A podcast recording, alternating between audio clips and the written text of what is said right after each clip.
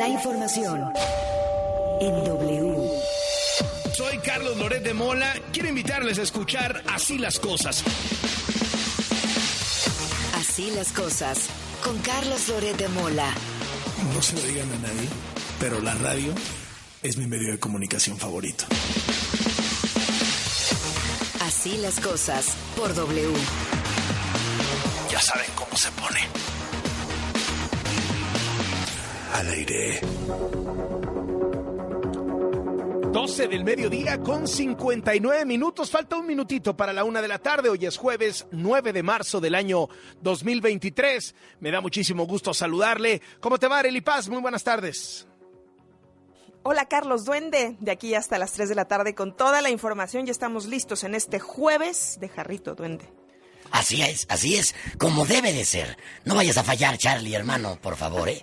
Te esperamos con ansia, ya sabes, cuando empiece el cubilete, el dominó. La otra vez me hiciste trampa en el dominó, no te hagas. Nunca. Te dije, nos vamos a ir zapatito. No, no, en este equipo no hay trampa nunca. No, no, no, pero es que te acuerdas que puse la mula del 6 y luego que decías yo traigo la firma y bueno, pero se puso muy, muy bien el, el jarrito el jueves pasado. Esta vez traigo matatena, damas chinas, puro juego sano, hermano, puro juego Qué sano. bonito. Bonito, bonito. Qué bonito. Aquí no apostamos, aquí puro juego así de los clásicos tradicionales mexicanos. Hasta la lotería vamos a jugar, mi Charlie. Vamos de una vez a nuestros cinco temas de sobremesa, las cinco cosas que nos parecen las más importantes del día. 1. Es sorprendente que el presidente López Obrador no haya abordado hoy en su mañanera el tema de las multitudinarias marchas de mujeres ayer. Me pregunto cómo se sentirán las mujeres de México, las cientos de miles que salieron a marchar y las millones que no salieron a marchar, pero que están de acuerdo con lo que se dice en esas marchas. Están de acuerdo que el presidente, que habla y habla y habla todos los días, no les haya dedicado una frase hoy. Ahorita le diré de qué habló el presidente López Obrador hoy, hizo su, su espectáculo, su show ahí en, el, en las oficinas de García Luna, pero ni un comentario a las manifestaciones, a las protestas, a las exigencias de ayer, que por cierto, no fueron para que López Obrador dejara de hablar ni de la corrupción, ni del pasado, ni García, no, fueron para que no las maten, así de sencillo. Así de sencillo. No le quemaron el Palacio Nacional, nadie lo invadió, como vaticinaba el presidente en la marcha de ayer. El gobierno de Claudia Sheinbaum dice que fueron 90 mil mujeres. Nosotros vimos muchísimas más. Evangelina Hernández, vamos contigo, adelante. Ah, bueno, ahorita vamos a estar con Evangelina Hernández. Hubo manifestaciones en prácticamente todo el país. Ola morada y verde en Morelos, en San Luis Potosí, en Jalisco, en Sinaloa, en Baja California, en Chihuahua, en Yucatán, en Quintana Roo, en Chiapas, en Campeche, en Veracruz, en Durango, en Guanajuato, en el Estado de México. Más de 40 ciudades sumadas en la misma exigencia. No nos maten. Evangelina Hernández, tú estuviste en la manifestación de la Ciudad de México multitudinaria. Así es, Carlos, efectivamente, si yo pudiera en una frase describirte esta manifestación, esta marcha que se realizó ayer en la Ciudad de México, te la definiría, Carlos, con esta palabra, larga, larga, larga, larga. Y es que... Así parecían las imágenes, Evangelina. Es decir, empezabas a ver las imágenes que la gente, mucha gente desde de, de- de sus departamentos en, en el Paseo de la Reforma, desde sus oficinas en Paseo de la Reforma, hay que hay muchos corporativos ahí, hacían la toma y se perdía la cantidad de gente en el Paseo de la Reforma de principio a fin. ¿eh? Exactamente, Carlos, y lo comentábamos ayer en tu espacio, estos primeros contingentes comenzaron a desfilar, a marchar, efectivamente todo Paseo de la Reforma, Avenida Juárez, 5 de mayo, hasta llegar a la Plaza de la Constitución, pues los primeros contingentes salieron alrededor de la una de la tarde, ya te lo reportábamos ayer, y pues fue interminable y multitudinaria porque incluso lo reconoce la propia jefa de, jefa de gobierno de la Ciudad de México, Claudia Sheinbaum, hasta las nueve de la noche, Carlos, todavía, todavía había gente tanto en 5 de mayo como en Avenida Juárez y por supuesto en la Plaza de la Constitución.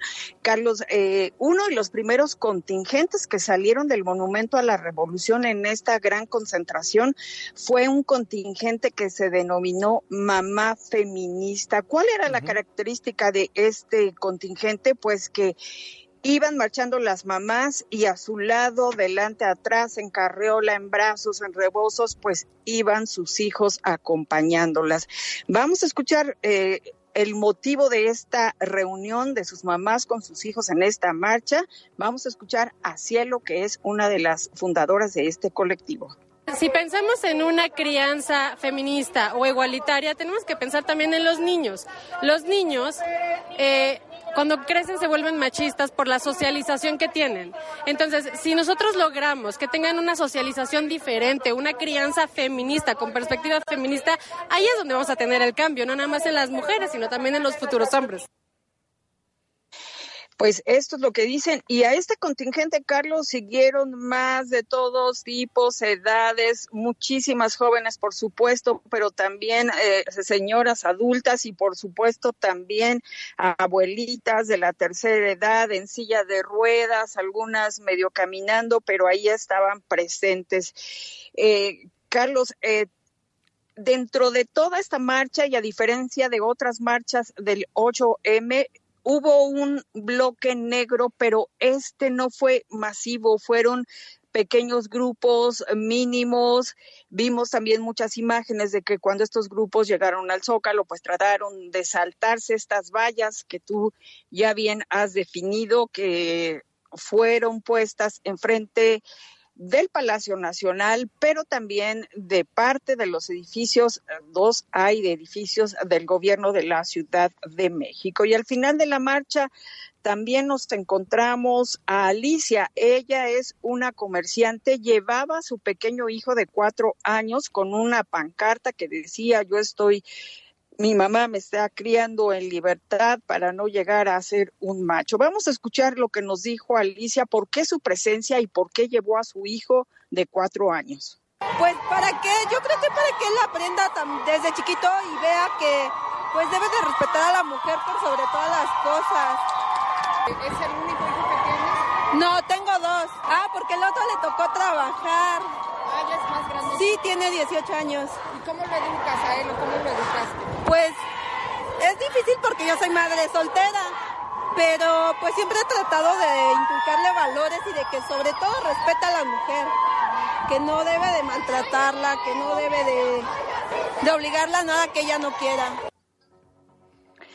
Carlos, y frente a este gran flujo de color violeta y lila también, pues como ya decías tú, la jefa de gobierno dijo que solamente participaron 90 mil personas que no se podían contar bien porque pues dejaban muchos espacios, que era difícil, que no estaban concentradas solo en un solo lugar. E, ella reconoce que sí, que fue una manifestación masiva, multitudinaria, pero insiste en que solo fueron 90 mil personas. Vamos a escucharla. Fue una marcha muy masiva, en distintos momentos. Desde, la, desde temprano, la una de la tarde más o menos comenzó un grupo. Hasta las nueve de la noche todavía había personas en el Zócalo. El Zócalo nunca se, se vio lleno, pero, pero fue, digamos, personas jóvenes, sobre todo mujeres, defendiendo sus derechos, en una marcha muy libre, desde muy temprano hasta muy noche. La estimación pues es más o menos 90 mil, pero es difícil porque no se concentran todas en el mismo lugar en determinado momento. Pues ahí tienes, Carlos, lo que dice la jefa de gobierno y déjame decirte que pues alrededor de las nueve de la noche, ya cuando se empezaban a retirar pues las manifestantes, pues de plano hubo muchas denuncias, y lo alcanzamos a ver que pues de plano les apagaron las luces de Palacio Nacional, de la Catedral, pues para que se fueran. Carlos. Muchísimas gracias, Evangelina, por esta crónica de cómo se puso. En Monterrey, Nuevo León, uno de los contingentes prendió fuego cerca de las puertas del Palacio de Gobierno allá en Nuevo León. La Fuerza Civil de Nuevo León se lanzó contra algunas de las mujeres. El gobernador Samuel García compartió en sus redes sociales un mensaje en el que asegura que las mujeres de la Fuerza Civil fueron agredidas, le refrendó su apoyo y dijo a, los, a las feministas que su gobierno es de puertas abiertas, que no, requiere, no requieren hacer esto. Vamos al siguiente tema de sobremesa. Dos. ¿Pero en qué anda el presidente? En presumir el búnker de García Luna. Desde el inicio de semana le dijimos qué poco tacto de López Obrador, que al día siguiente de la marcha pues no hable de las mujeres, no responda, no acuse recibo del mensaje de cientos de miles de mujeres, sino esté en su rollo, ¿no? en su obsesión del tema García Luna. Oye, que, el tema García Luna es gravísimo, sin duda alguna. Oye, un día para las mujeres, ¿no? Un día. Es más, una frase, ni eso hoy, ni eso. No mencionó el tema de las marchas hoy. Entonces, desde temprano se llevaron a los reporteros eh, de la mañanera al, al búnker de García Luna. La mañanera comenzó un poquito tarde, dijo López Obrador que primero le hicieron una limpia al búnker de García Luna. Este búnker es literalmente una oficina de varios pisos bajo la tierra de la Secretaría de Seguridad Pública, enterrada en la Secretaría, que era el famoso Plataforma México, que se instaló por parte de García Luna cuando era secretario de Seguridad en el sexenio de Felipe Calderón y que costó miles de millones de pesos. Eh, aseguró que son 130 mil metros cuadrados que van a ser ahora aprovechados por la Guardia Nacional y lo que quieren es aprovechar la tecnología en su estrategia de seguridad. Digo, esto se inauguró hace 10, 12 años, no sé si la tecnología sigue siendo tecnología de punta. Pero bueno. La secretaria de Seguridad, Rosa Isela Rodríguez, dijo que el Centro de Inteligencia Policíaca servía solo para pantallar y se construyó en modelo a una serie estadounidense que veía el expresidente Calderón, que era la serie 24, la serie 24. Y bueno, desde el búnker el presidente se lanzó incesantemente contra Felipe Calderón. Dijo que era un dictador, que le robó las elecciones, que debe explicar mucho sobre el tema de García Luna, que tenía una red criminal con el cártel de Sinaloa. Pero luego dijo que no iba a perseguir a Felipe Calderón y que él no guardaba ningún rencor uno de los puntos centrales de llevar a los reporteros, además de mostrar las instalaciones, fue para que el titular de la Unidad de Inteligencia Financiera, Pablo Gómez, hablara de la red de García Luna y de la esposa de García Luna. Rocío Jardines, cuéntanos qué se dijo. Muy buenas tardes. Carlos, buenas tardes. Pues después que el presidente Andrés Manuel López Obrador afirmó que hay elementos para sostener que imperó un narcoestado en el gobierno de Felipe Calderón, hoy Pablo Gómez, titular de la Unidad de Inteligencia Financiera, detalló el esquema de las empresas que dijo en cabeza el extitular de Seguridad Pública con las que se tuvo alrededor de 30 contratos y se envió dinero de México a Estados Unidos y Barbados. Hoy comentó que García Luna no solo intervenía en los contratos, Carlos, sino que tiene inversión en ellas. Incluso destacó que la dueña de una de ellas, Black Security, es Cristina Pereira, esposa del ex titular de Seguridad Pública. Vamos a escucharlo. El único testigo de descargo, o la única testigo de descargo de García Luna fue su propia esposa para dar un testimonio enteramente falso.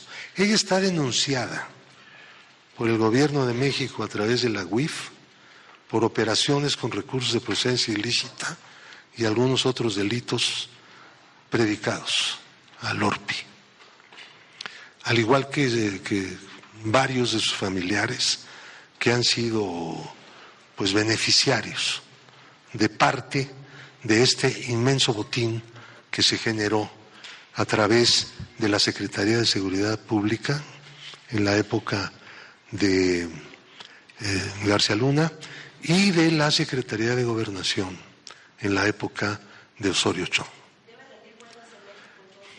Claro, deben. No solamente están denunciados, están abiertas las carpetas de investigación.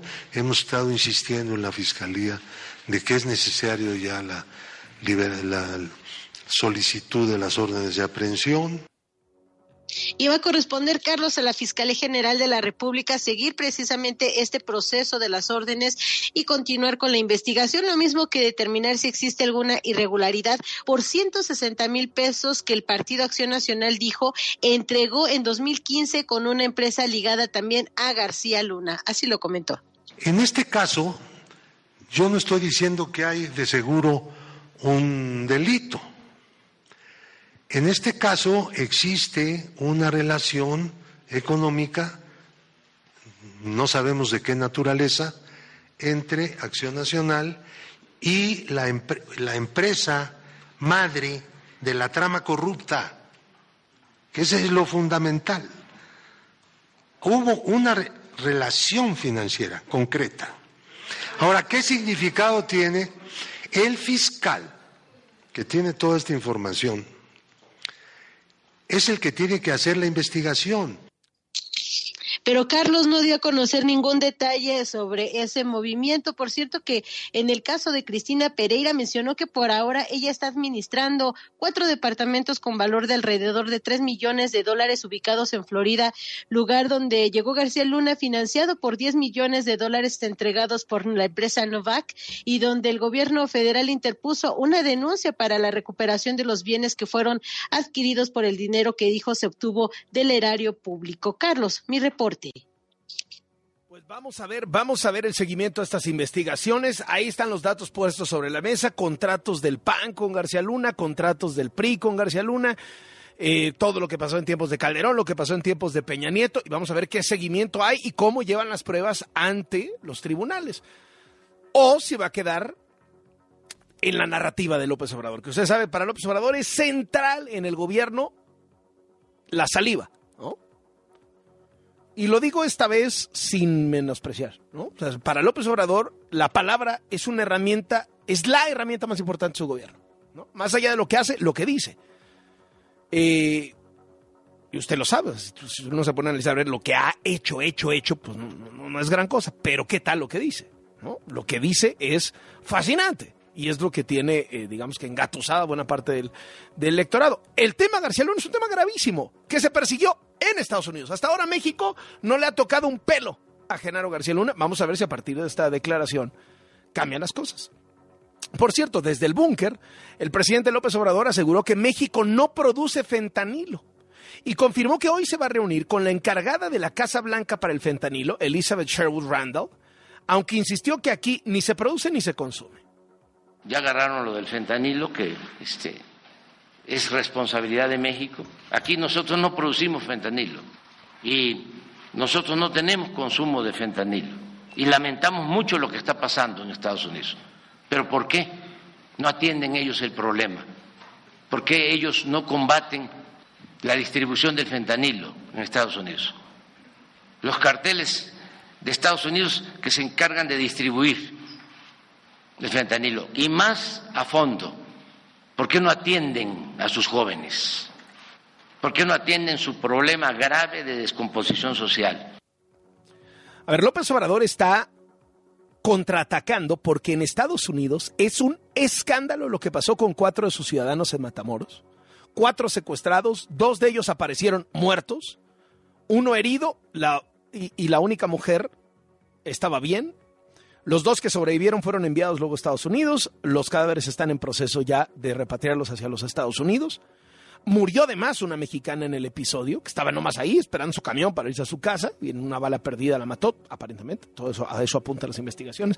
Pero esto ha sido un escandalazazazo en Estados Unidos. Es decir, las portadas de los periódicos, los espacios más relevantes en la radio, en la televisión, en los medios digitales. Hay mesas de debate hablando sobre si Estados Unidos tiene que designar como terroristas a los cárteles de la droga mexicanos para que esto los faculte, a través de sus propias leyes, a que el ejército de Estados Unidos esté obligado a actuar contra ellos, incluso en territorio mexicano. Ese es el debate que hay en Estados Unidos. La presión sobre López Obrador ha subido. ¿Por qué? Porque la imagen que tiene todo Estados Unidos hoy es López Obrador no está haciendo nada contra los cárteles. Abrazos, no balazos. Lo de abrazos, no balazos se ha vuelto la frase central con la que se describe la inacción del gobierno mexicano frente a los cárteles. Y así todos, todos los dicen, ¿no? Este, hogs, not guns. ¿No? o Hogs Not Bullets. Así lo están diciendo por aquí, por allá, en los Estados Unidos, en todos los debates, como ridiculizando a López Obrador. Le están subiendo muchísimo la presión a López Obrador con este asunto. Obviamente, cada vez más republicanos, los más radicales, están diciendo, pues mandemos las tropas y México no quiere y no puede. Y con lo que están exportando de fentanilo los cárteles de la droga mexicana nos están matando a nuestros jóvenes, mandemos las tropas a México, bombardeemos los cárteles. ¿no? O sea, esto no, no, no es hacer la guerra a López Obrador, no es tirar a López Obrador del poder, es hacer operaciones militares contra los cárteles de la droga en México, que es gravísimo desde mi punto de vista. Inaceptable desde mi punto de vista. Pero eso es lo que a eso nos ha conducido la inacción del gobierno de López Obrador. el congresista republicano, digamos el equivalente a diputado ¿no? de la Cámara Baja, el representante Don Crenshaw de Texas, fue el que puso esta iniciativa de ley para que las tropas gringas pudieran entrar a México a combatir a los cárteles. Contra él se ha ido el presidente López Obrador y de hecho ayer el legislador Crenshaw le mandó un mensaje a López Obrador en español en sus redes sociales. Buen día. Hoy quiero dirigir este mensaje al presidente de México, Andrés Manuel López Obrador. Señor presidente, usted recientemente criticó mi plan para autorizar la fuerza militar contra los carteles. Los mismos carteles que han aterrorizado y asesinado al pueblo mexicano durante los últimos 20 años. Los mismos carteles que recientemente asesinaron a dos ciudadanos estadounidenses que visitaban a México para someterse a un procedimiento médico los mismos carteles que recientemente comenzaron a traficar fentanilo a mi país, lo cual ha desencadenado el envenenamiento masivo de más de 70.000 estadounidenses por año. Permíteme aclarar, esto ya no se trata únicamente de un problema de drogas. Podemos vivir con un problema de drogas. Esto es un problema de envenenamiento masivo de los ciudadanos de Estados Unidos y los carteles son los directamente responsables. Mi preguntas para usted son las siguientes. ¿Por qué rechaza la ayuda de los Estados Unidos? ¿Por qué protege a los carteles? Ellos son tu enemigo. Esa es la percepción que está permeando en los Estados Unidos. Obviamente ya el gobierno de Estados Unidos, es decir, la Casa Blanca, la vocera Karine Jean-Pierre, dijo que no van a designar organizaciones terroristas a los cárteles mexicanos. Eh, está en México, le digo, la encargada del fentanilo de la Casa Blanca. El embajador de Estados Unidos en México, Ken Salazar, se reunió ayer con el fiscal Alejandro Gertz Manero para hablar de cooperación. Es decir, el gobierno de, de Biden no quiere, no quiere mandar a las tropas, pero la presión está creciendo y esto se puede volver un tema electoral y ahí agárrese, agárrese. ¿Qué dice el observador? Que no somos una colonia. Ah, bueno. Pues para no ser una colonia, ¿cómo se dobló López Obrador con este asunto? Eh? En su sexenio han desaparecido 30 mil personas. Y el gobierno no hace nada. Desaparecen cuatro ciudadanos estadounidenses y se vuelca todo el gobierno a encontrarlos y los encuentra. Dos de ellos muertos. Pero los encuentra de inmediato. 30 mil desaparecidos lleva López Obrador en su sexenio y no se moviliza. Pues esto de andar diciendo no somos colonia, esto de andar diciendo la soberanía, se tiene que respaldar con hechos. O sea, no puedes decir no somos colonia y actuar como el guarura de Estados Unidos cada vez que Estados Unidos te chasca los dedos. Si algo ha mostrado López Obrador en estos días es que ha actuado como una colonia de los Estados Unidos. 30 mil mexicanos desaparecidos, no hace nada. Cuatro gringos desaparecidos, se vuelca y los encuentra. Qué bueno, ¿eh? Qué bueno, qué bueno. No, sin duda. Pero ¿y los 30 mil mexicanos? Bueno, durante días el gobierno de México hablaba de los dos ciudadanos estadounidenses muertos y nunca dijo, y de hecho lo sigue minimizando, que una mexicana murió también en los hechos que a unas cuadras del Palacio Municipal de Matamoros no actuó la Policía Municipal, ni la Estatal, ni la Guardia Nacional, ni el Ejército, ni la Marina, nadie. Y en esa balacera, cuando secuestraron a los cuatro ciudadanos de los Estados Unidos, murió una mexicana. Escucha López Obrador.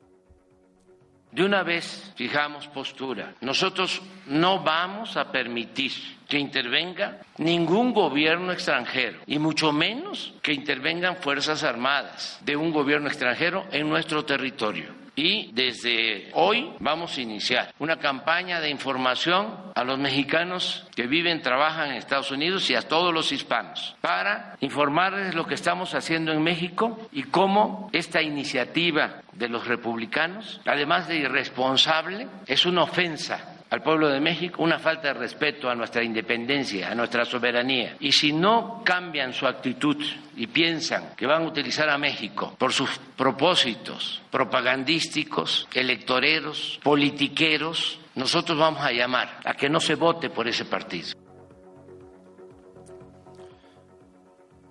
Ayer se supo que los cuatro estadounidenses secuestrados tenían antecedentes penales con cargos vinculados al narcotráfico.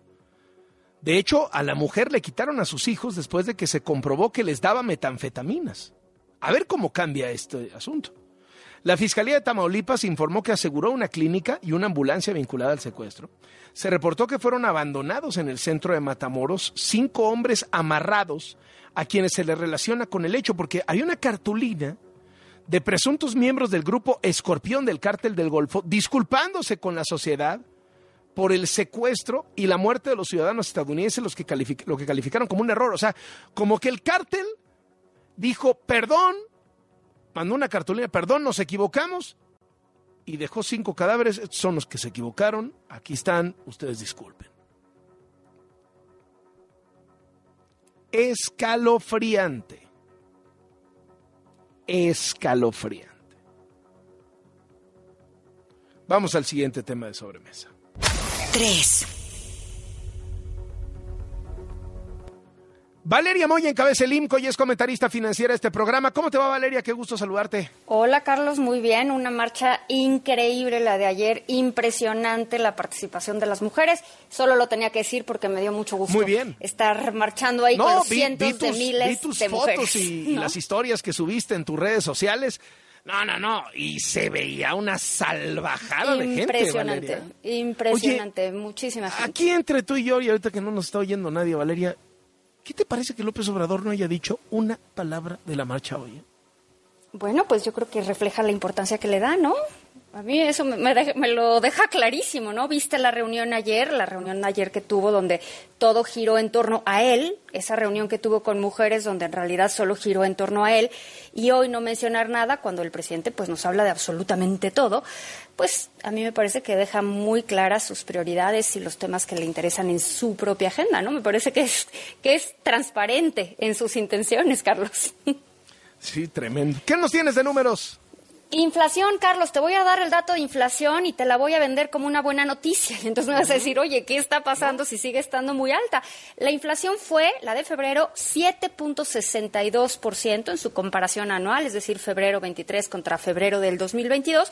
Sigue estando muy alta, 7.62, pero pero, pero, pero, ya bajó por tercer mes consecutivo, por segundo mes consecutivo, perdón, ya tenemos, empezamos a tener como algunos indicios de que esto empieza a desacelerarse. Fue menor a la que esperaban los especialistas encuestados en la gran encuesta que hace Citibanamex, que esperaban 7.67, y el solo hecho de que haya sido menor que la expectativa te puede hablar de que quizás empecemos a ver ya una tendencia decreciente en la inflación. Ojalá.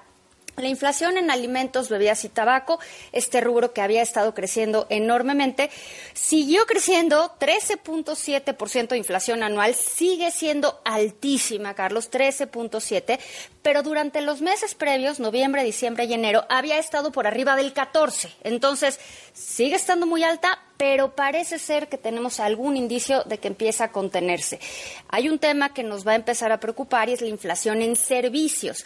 La inflación en servicios, hay que recordar, México es una economía basada en los servicios, pues ya lleva un par de meses subiendo de forma consecutiva. La inflación en servicios fue de 5.55 y la inflación subyacente sigue estando por arriba del 8, 8.29%. Te digo, sigue siendo una inflación muy alta pero ya empezamos a ver como algunos indicios, algunas pequeñas pistas de que puede ir descendiendo, en cuyo caso, pues eso sería una buena noticia, pero Carlos, hay que tomarlo con cautela y seguir esperando los siguientes datos de inflación, a ver si se corrobora esta tendencia o bueno, nada más fue algo momentáneo. Muchísimas gracias, Valeria. Gusto Gracias, saludarte. Carlos. Un abrazo. Valeria Moy encabeza el IMCO y es comentarista financiera de este programa. 4. Rusia comenzó a intensificar sus ataques sobre territorio ucraniano.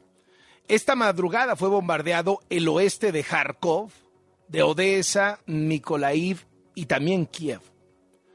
Al menos nueve civiles murieron. El bombardeo dejó apagones en Kiev y varias regiones del país debido a que uno de los ataques alcanzó una central de energía eléctrica. Las fuerzas de Ucrania han comenzado a evacuar civiles de Bakhmut ante la posibilidad de que la ciudad caiga completamente en manos de los rusos.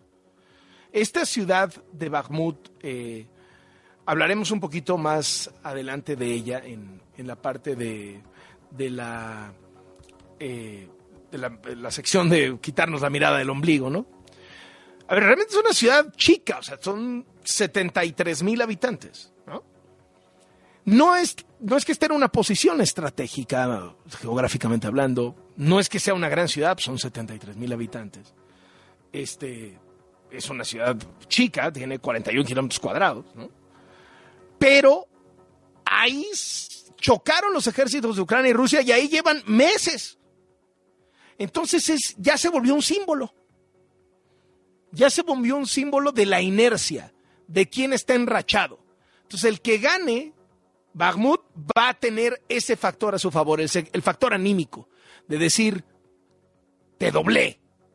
No porque este Bakhmut sea importante, no, sino porque ahí chocaron y han estado peleando cuadra por cuadra, metro por metro, por meses.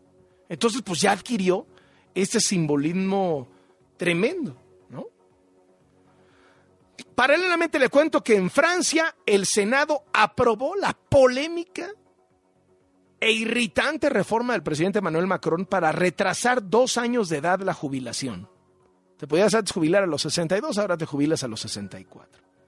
Larga sesión nocturna, 201 votos a favor, 115 en contra. Eh, han salido a las calles millones de franceses a protestar por esto. Entonces, pues seguramente va a seguir la cosa muy caliente por ese tema. Último de sobremesa. 5. Y encima sacan al Paris Saint-Germain de la Champions League, mi querido Alberto Lati. O sea, éramos muchos y parió la abuela parisina, ¿no? Haz de cuenta, cual, querido Carlos. Tal cual. Increíble. 1.700 millones de dólares después. Lo que ha gastado el emir de Qatar en su juguete consentido para ser un equipo ganador y solo alcanza esa cifra en traspasos, en sueldos fuera de mercado. Solo alcanza esa cifra para ganar, y no siempre porque algunos han perdido, una liga francesa en la que los rivales tienen un presupuesto exponencialmente menor, en muchos casos de un cero menos. Es increíble lo del Paris Saint Germain. El compromiso del París es ganar la Champions League para ganar la liga francesa, para ganar la Copa Francesa, para ganar torneos locales. No se ha gastado lo que se ha gastado y sin embargo no hay manera. Es un equipo nacido en 1971 que a mediados de los 80 empezó a destacar ganando su primera liga, en particular en 1986, y que luego tuvo dos procesos de lanzamiento. El primero, cuando el club era adquirido por Canal Plus, que buscaba de esta manera lanzar las audiencias y además fomentar la rivalidad del París frente al Olympique de Marsella, las dos principales urbes de Francia. No funcionó ese proyecto, llegó el capital catarí una década atrás y con ese capital van arrasando en la liga francesa, solo perdieron la de 2017 y la de 2021, pero en la Champions no da. Han quedado fuera en octavos de final. Han quedado fuera en octavos de final, tal como la temporada pasada, cuando el Real Madrid los eliminó. En este camino, con la familia real catarí, lo más que han logrado ha sido una final en 2020, aquella dirimida en la pandemia en Portugal, perdida con el Bayern, y por ahí una semifinal en 2021. De ahí en más la norma es octavos o cuartos de final. Ni con Messi, ni con Mbappé, Neymar se volvió a lesionar, ni gastando lo que gastan por jugadores que creo que sobrevaloran. Por ejemplo, Fabián Ruiz, un buen mediocampista español en el Napoli, pero pagaron por él una tremenda millonada. Berratti se equivoca, Donnarumma yo no creo que soy por hoy de los mejores porteros del mundo o no resuelve en el momento cumbre. Y el París está fuera de la Champions. Tremendo fracaso. Ha gastado más en la historia del fútbol. La delantera más cara de la historia vuelve a estrellarse pronto en la Champions. Muchísimas gracias, mi querido Betolati. Ahí están los cinco temas de sobremesa. Una de la tarde con 33 minutos. Una pausa, le entramos con todo. Síguenos en Facebook. Loret Carlos, W Radio, MX. Así las cosas. Días rendidores de Soriana. El segundo al 70% de descuento en pantalones de mezclilla para toda la familia, excepto BM Jeans y Basic Concepts. O Papa Chips 150 gramos a 29.90. Y suavizante Downy 1.4 litros a 39.90. Soriana, la de todos los mexicanos. Solo marzo 9. Aplican restricciones. Cuidar la salud de los mexiquenses es nuestra prioridad. Por ello, en el Edomex seguimos rehabilitando clínicas y hospitales para que las familias reciban la atención que merecen y los médicos y enfermeras puedan ejercer su profesión en mejores instalaciones. Porque cuando se moderniza una clínica, ganan las familias mexiquenses. Por todos ellos, seguimos trabajando fuerte todos los días. ISEM Edomex. Casa y estilo. Descubre nuestras colecciones en exclusiva y haz de tu un palacio. Obtén hasta 30% de descuento y hasta 15 mensualidades sin intereses. Febrero 17 a marzo 12 de 2023. Soy totalmente Palacio. Consulta términos en elpalaciodehierro.com. Si vas a realizar algún trámite en tu módulo de atención ciudadana, como inscribirte al padrón electoral, actualizar tu domicilio o corrección de datos personales, solo necesitas tres documentos. Una identificación con fotografía, un documento que acredite tu nacionalidad mexicana y un comprobante de domicilio reciente. Conoce más detalles de lo que necesitas para cada tipo de trámite en INE.mx o INETEL 804 33 2000. Mi INE es valioso porque mi INE nos une. En apoyo a las regiones más pobres, marginadas y rezagadas, el Senado aprobó una reforma para que los programas y proyectos de desarrollo enfocados al sector social de la economía se dirijan a estas zonas. Se garantiza así el mandato constitucional de que el Estado promueva una más justa distribución de la riqueza. Y facilita el pleno ejercicio de la libertad y dignidad de las personas y los grupos sociales. Senado de la República. Sexagésima quinta legislatura. La piedra, el chemo activo, afectan tu cerebro, te matan las neuronas y son muy adictivos. Yo sé lo que te digo, pues he sido testigo. Piensa más en tu gente, tu vida y tus amigos. Escucha lo que te digo, pues es verdad, el negocio de la droga es algo que termina mal. Escucha bien hermano, porque esto te hace daño, el negocio de la droga es algo que termina mal. Esto siempre acaba mal, esto acaba mal. Si necesitas ayuda, llama a la línea de la vida 800-911-2000. Noticias, entretenimiento, deportes y estilo de vida. Solo en W. Una estación de Radiopolis. Claro, en la fiesta te metes lo que sea para pasarla bien, pero en realidad, ¿sabes qué te estás metiendo? Muchas drogas químicas son elaboradas con ácido muriático, sosa cáustica y reticida. Ahora el narco añade fentanilo para engancharte desde la primera vez. El fentanilo mata. Es 50 veces más potente que la heroína. 200 personas mueren al día por su consumo. No te arriesgues. No estás solo. Si necesitas ayuda, llama a la línea de la vida 800-911-2000. Secretaría de Gobernación. Gobierno de México. Todo asesinato contra una mujer debe ser investigado como feminicidio. Es sentencia. Con decisiones como esta, la Corte construye una sociedad más justa e igualitaria, sin violencia ni discriminación. Nos queda mucho por hacer. El 8M nos recuerda que para avanzar es urgente seguir reduciendo las desigualdades de género.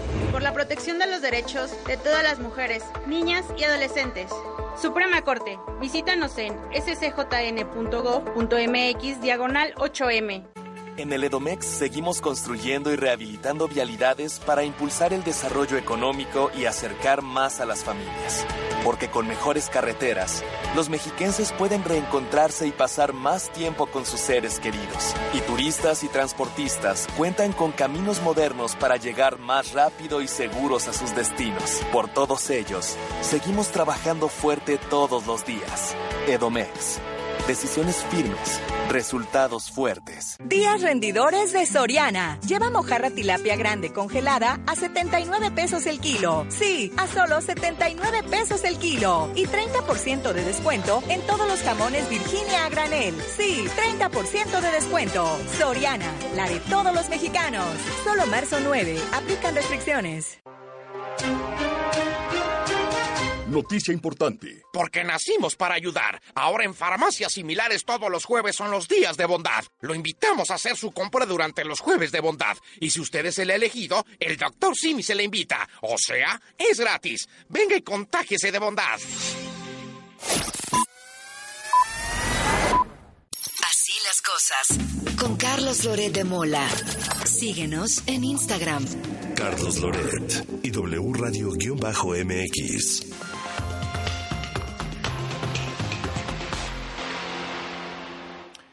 Una de la tarde con 38 minutos. Eh, está en la línea y le agradezco mucho que nos tome la llamada.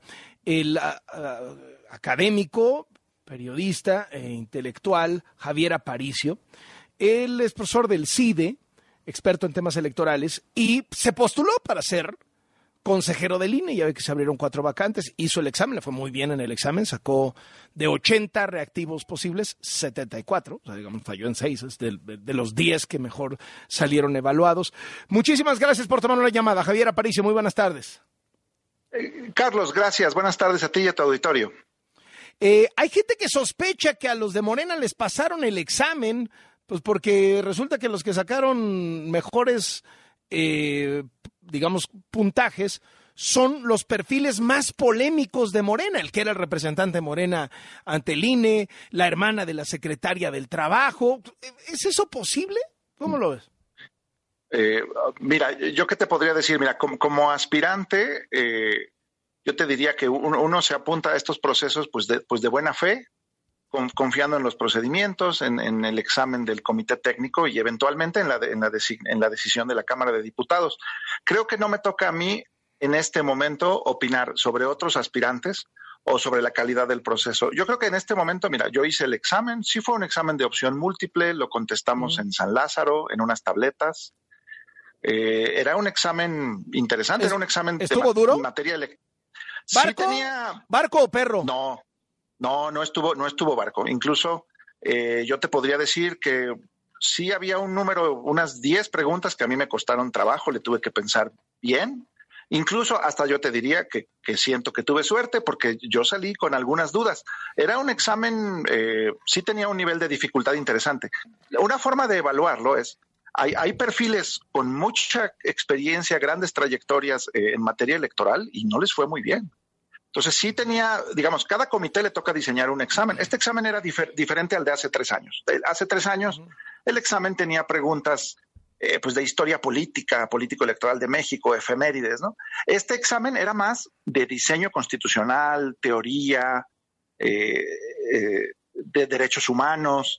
tenía preguntas, había preguntas interesantes, los textos, había preguntas de opción múltiple, todas de opción múltiple conceptos directos, pero otras era interpretar o evaluar eh, una serie de textos. Y estos textos iban desde autores clásicos, Rousseau, O'Donnell y eh, demás, pero también opinar sobre sentencias de la Corte o, sentencias de la Corte Interamericana. Entonces, no, no era un examen sencillo. Incluso si tú ves la distribución de las calificaciones, pues yo, yo, yo me siento afortunado, la verdad, porque me fue bien. Hace tres años también me fue bien. Eh, y pues yo listo para lo que sigue. Lo que sigue es una evaluación curricular que es independiente de la evaluación de conocimientos. Eh, ¿Estuvo, se cayó el sistema en algún momento? No, mira, yo lo que yo, nunca había usado las tabletas del, de San Lázaro, ¿verdad? Este, eh, yo capté que era como por Wi-Fi y, el Wi-Fi era un poco intermitente, pero simplemente refrescabas, refrescabas la pantalla y, y, volvías al examen en la pregunta en la que estabas. Y, si querías modificar preguntas o, o ponerle, dejarla pendiente, lo, podías hacer. Yo, yo tuve ocasión incluso de, pues de revisar dos veces todas mis respuestas. Este, sí, no, no era un examen sencillo. Si fuera sencillo, todo el mundo hubiera sacado 10.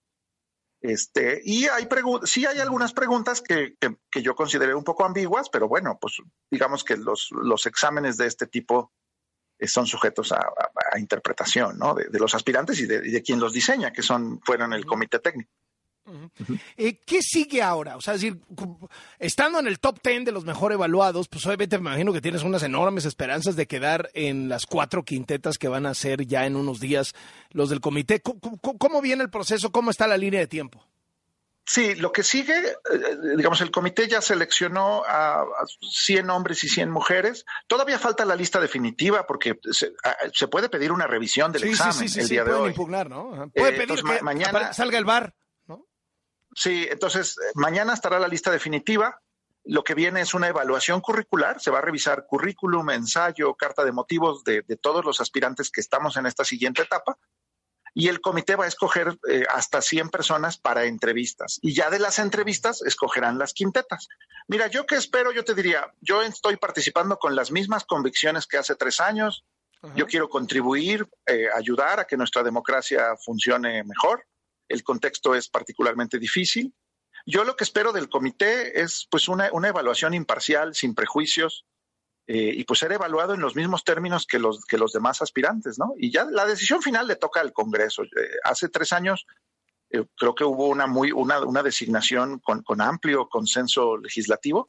Yo esperaría, por el bien de la democracia, que la designación de este año tuviera el mismo consenso o más. Es fundamental para la credibilidad de las elecciones. Bueno, eso no se ve venir. Ya hasta el secretario de Gobernación dijo, no, no, no, vamos a hacerla sorteada. ¿Por qué? Pues porque no se van a poner de acuerdo.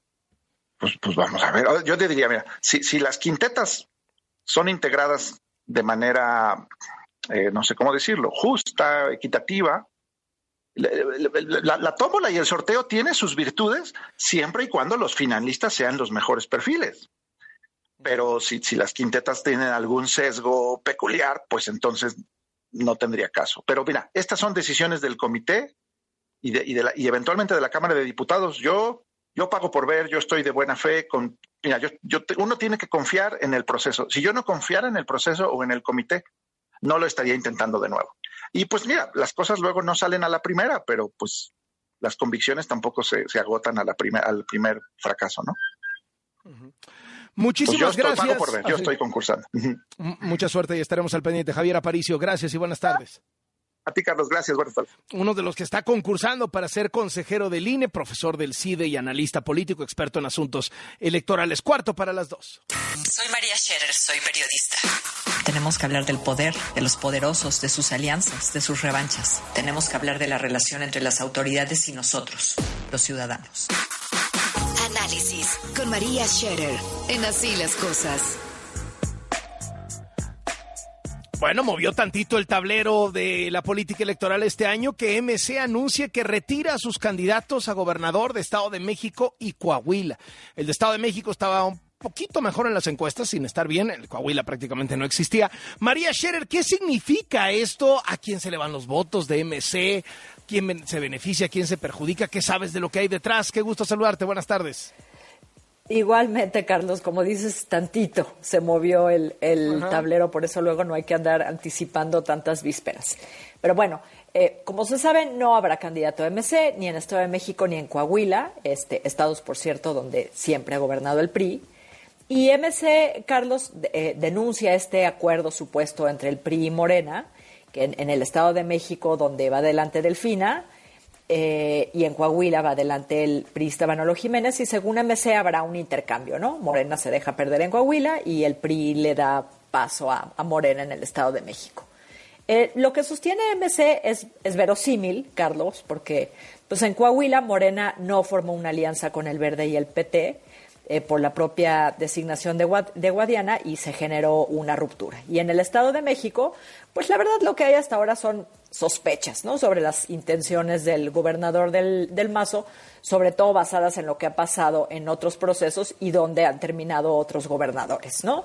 Pero no hay nada más que eso hasta ahora.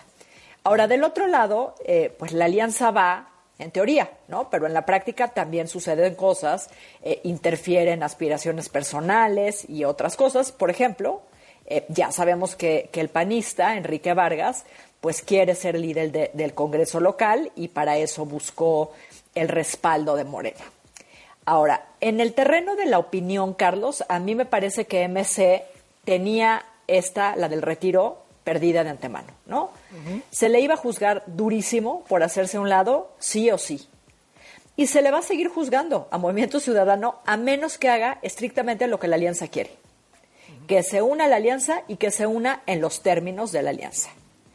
Eh, para fortuna de Movimiento Ciudadano, pues creo que en esta, en esta crisis el crítico más vocal fue Alejandro Moreno y eso siempre ayuda.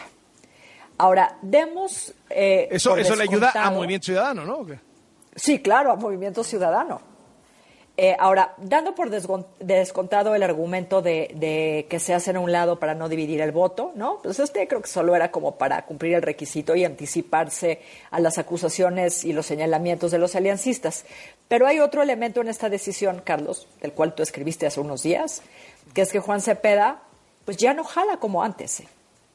Y en el Estado de México y en Coahuila, eh, MC no pudo construir una candidatura ni sólida ni atractiva. Que le diera mi, punto era, si trajeran 15%, 20% en las encuestas, de loco se bajan, ¿no? Exacto, o, ve a ver en qué términos negocias, ¿no? Ahora, a mí me parece, Carlos, me preguntabas al principio, ¿qué va a pasar con los votos del Movimiento Ciudadano? Pues depende a quién le haces caso, ¿no? Alejandro Moreno dice que le beneficia al PRI, hay que ver si es cierto. Eh, la encuesta de reforma dice que, de cada 10 votos, si no recuerdo mal, algo así como 8 se irían a Morena, 2 se irían a, la alianza. Entonces, pues sí, se abre un poco la, la, ventaja de Morena. Eh, ahora, Carlos, volviendo a Movimiento Ciudadano. Yo no estoy segura de que estén tan equivocados, porque la estrategia que tomaron evidentemente la tomaron en función de su propia estrategia electoral. La estrategia electoral de la alianza la conocemos a grandes rasgos, ¿no? Y es saquemos a Morena del poder, unámonos y pase lo que pase y pongamos candidatos comunes distrito por distrito. Movimiento Ciudadano tiene, es otro tipo de partido, no es un partido nacional, es muy fuerte en, en ciertas zonas del país, es inexistente prácticamente en otras, en Coahuila, por ejemplo. Entonces, en tanto no son un partido nacional, pues prefieren reorientar sus recursos a aquellos estados donde sí juegan. Por ejemplo, o sea, no tienen mucho que hacer en el Estado de México, como, como bien dices y como se dieron cuenta, menos en Coahuila, pero el año que entra hay elecciones, por ejemplo, en Jalisco.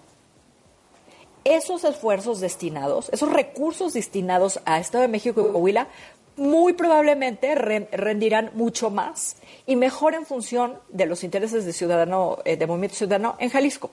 Entonces, por supuesto, políticamente su estrategia tiene costos, pero está planteada a un plazo más largo, Carlos. Y en ese sentido, yo creo que para ellos, ¿no? No estoy hablando del país y de las cosas de las que habla la alianza, ¿no? Para el partido y los intereses del partido tiene todo el sentido y puede ser un acierto.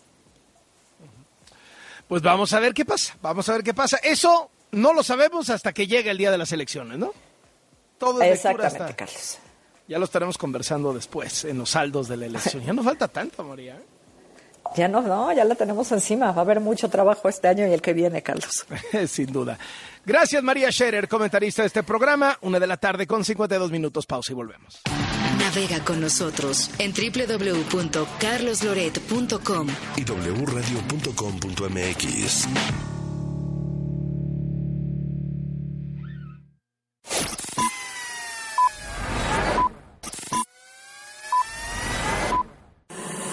Así las cosas.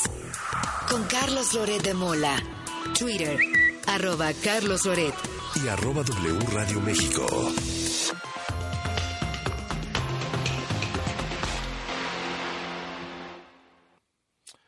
Una de la tarde con 58 minutos, o sea, dos para las dos.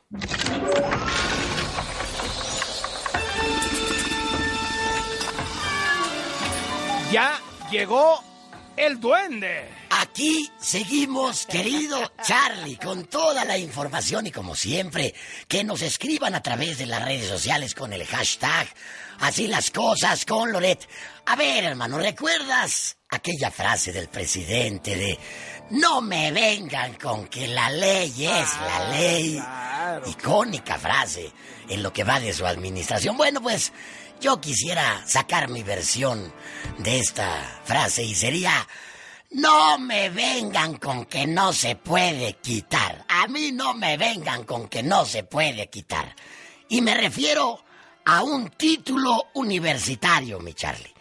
Porque contrario a lo que actualmente sucede con el caso de la ministra pirata Yasmín Esquivel en la Suprema Corte de Justicia, la UNAM sí anuló un título de licenciatura por plagio hace ya varios años, hermano. Les voy a contar esta historia que está de veras de uff, apaga la vela y huye. Escucha, escucha, mi Charlie.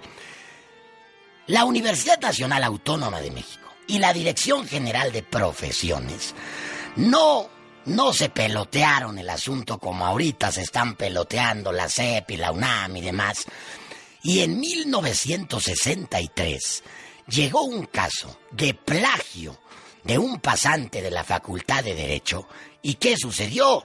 le retiraron el título profesional que pretendía obtener. Ojo, y recuerdo, esto no ha sucedido porque supuestamente se están echando la bolita la UNAM y la CEP.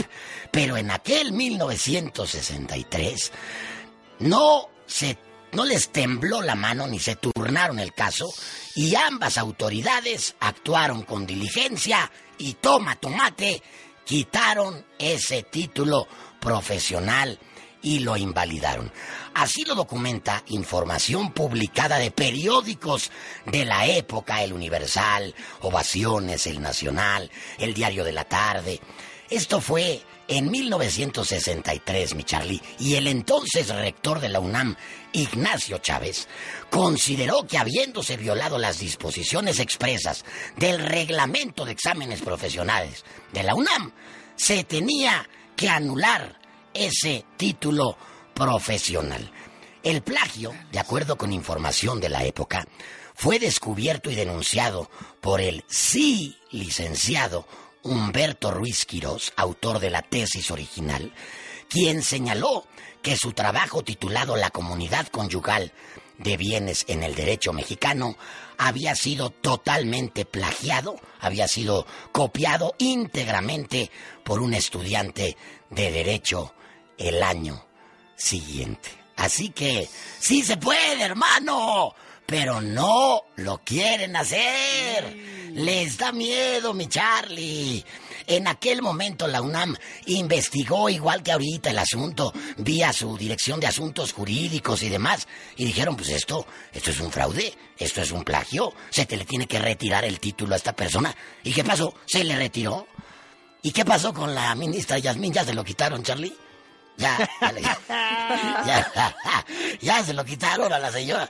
de ninguna manera. Y ni lo harán, ni lo harán. De mí te acuerdas. Guarden esto, por favor, guarden. No lo van a hacer. Bueno, mi Charlie, en otra información, tener un modo honesto de vivir es un criterio pasado de moda, hermano. Es un criterio ambiguo que no debe ser un requisito para poder aspirar a un cargo de elección popular. Esto fue lo que resolvió la Corte con siete votos a favor en el Pleno, que resolvieron que, pues, no se puede, no se puede hacer pues esto de que, híjole, oye, si te, si te comiste algo, si, si has sido una persona que no se, ha, no se ha manejado por la derecha, si traes ahí trinquetes, si te acusan de que no eres una persona recta, íntegra, honesta, tú no te preocupes, puede ser desde regidor hasta presidente municipal, hasta alcalde, hasta gobernador, hasta llegar a la presidencia. Por siete votos, te decía, contra cuatro, el Pleno resolvió una contradicción de criterios y dejó sin efecto las sanciones que en su momento el Tribunal Electoral del Poder Judicial de la Federación le puso a la jefa de gobierno Claudia Sheinbaum y al secretario de Gobernación Adán Augusto López por convocar abiertamente a la revocación de mandato en abril del año pasado, de 2022. Este Tribunal Electoral consideró que al estar sancionados ambos, pues no tenían un modo honesto de vivir, por lo que estarían impedidos para poder eh, participar en las elecciones del 24, ¿no? Pero, la Corte tiró este criterio y dijo, a ver, tranquilos, miren, exigir un modo honesto de vida podría traducirse en una forma de discriminación. Así que vamos a invalidar esta solicitud. Esto fue lo que dijo la ministra Margarita Ríos Farjat. Y en, en, pocas palabras, mi Charlie, pues si no eres honesto, no te preocupes. Sí puedes aspirar a un cargo de elección popular, porque ya no es requisito. ¡Ay, Dios! Y luego se preguntan que por qué estamos como estamos, mi Charlie. No pasó nada. No van a sancionar a doña Claudia ni a don Adán y todo queda en familia total. Pues no lo consideró demasiado delicado la corte. Oye, mi Charlie, por cierto, antes de retirarme, quiero, pues, que Areli pase y yo. Cantemos las mañanitas si te quieres sumar, hermano. A nuestro querido, nuestro querido operador, mi querido Jorge, el George, como le decimos en el barrio, el George, que hoy, además, yo le voy a invitar todo en el carrito traicionero. Que, mi George, estás total, ya, ya están preparando Ivetsita la Cuba, ahí está. A ver, estas son las mañanitas que cantaba el rey David. A los muchos eh, queremos pastel, pastel, pastel. Felicidades. Muchas felicidades, George. Mi querido George, gracias por todo el apoyo invaluable, hermano. Aquí está mi querido George, como siempre presenten los mejores espectáculos, eventos masivos y programas de radio. ¡De regreso a las cloacas! ¡Regresaré!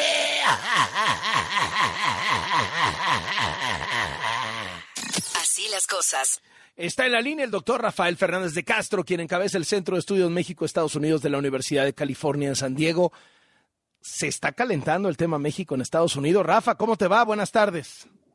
Buenas tardes, Carlos. Eh, se calentó. ya es, mira, yo veo, eh, digamos, el secuestro y el asesinato de estos eh, estadounidenses en Tamaulipas como la gota que derramó el vaso un vaso que ya estaba lleno, Carlos, por todo el tema de las muertes del fentanilo, por un México que volteaba para el otro lado y que decía es un problema de China, no es de México. Eh, esto escaló a la Casa Blanca, escaló al Congreso. Eh, los legisladores, esto alimenta además esta incapacidad de México, la narrativa republicana de que hay que acabar con los cárteles y hay que utilizar toda la fuerza, inclusive de los militares.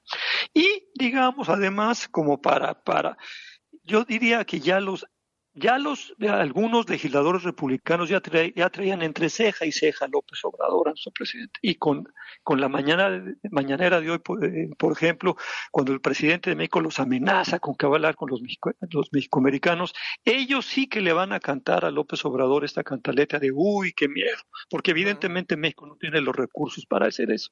Entonces, se me hace terrible, Carlos, porque estamos de regreso en los años 80 e, esto lo veo parecido al asesinato de Camarena, el agente de la DEA. de ese tamaño, de ese tamaño. De ese tamaño, de ese tamaño, porque en ese momento el problema que tenía Estados Unidos es que estaba pasando mucha cocaína y, luego se estaba utilizando mucho el crack cocaína en Estados Unidos y estaba causando estragos en la población. Ahora tienes al fentanilo causando aún más estragos en la población.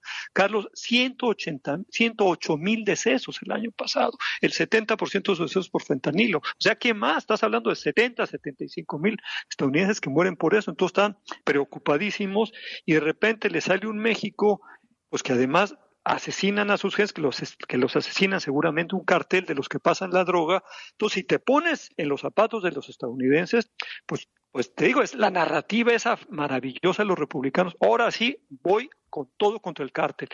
Lo peor de todo esto, Carlos, es que no vamos a avanzar nada en esa estrategia.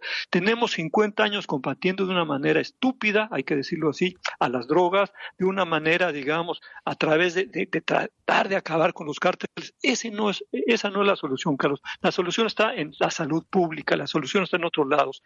Pero bueno, eh, estamos en este momento y yo sí siento que ya la relación con Estados Unidos está en jaque por este tema, todo pende de hilitos. pero es un tema de los republicanos contra México, o sea, ¿dónde quedan los demócratas que son los que traen la Casa Blanca?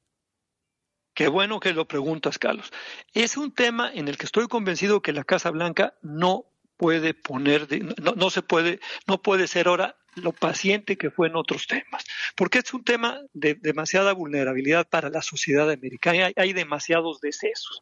Entonces, ahí sí te aseguro que Biden y Salazar, o ya lo vimos, están contestando bastante fuertecito. Esto no lo vamos a permitir, esto sí se, se tiene que arreglar inmediatamente, porque es demasiado pegajoso ese populismo punitivo, el decir vamos con todo, o sea, y pues se va a quedar mal. Entonces, a mí me parece que ya con los tiempos políticos que corren en Estados Unidos, la propia Casa Blanca va a apretar muy fuerte la, la propia embajada porque, porque es terrible que este asesinato sea ayer, Carlos, fue la noticia número uno en los Estados Unidos. ahora, en, eh, la televisión.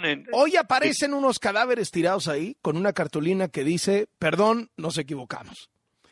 Eh, si, si el gobierno presenta, digamos, pues presenta esto, ¿no? Y agarra un par y dice, ya está, resuelto el caso. Y aquí están, pues miren, el, propio cártel mató a los que aparentemente hicieron este asunto, y los que no mató, estos son estos dos, el jefe de plaza y este otro. Eh, aquí están. ¿Baja la presión o, o no basta porque en el fondo está el tema de los 100 mil muertos por fetanilo?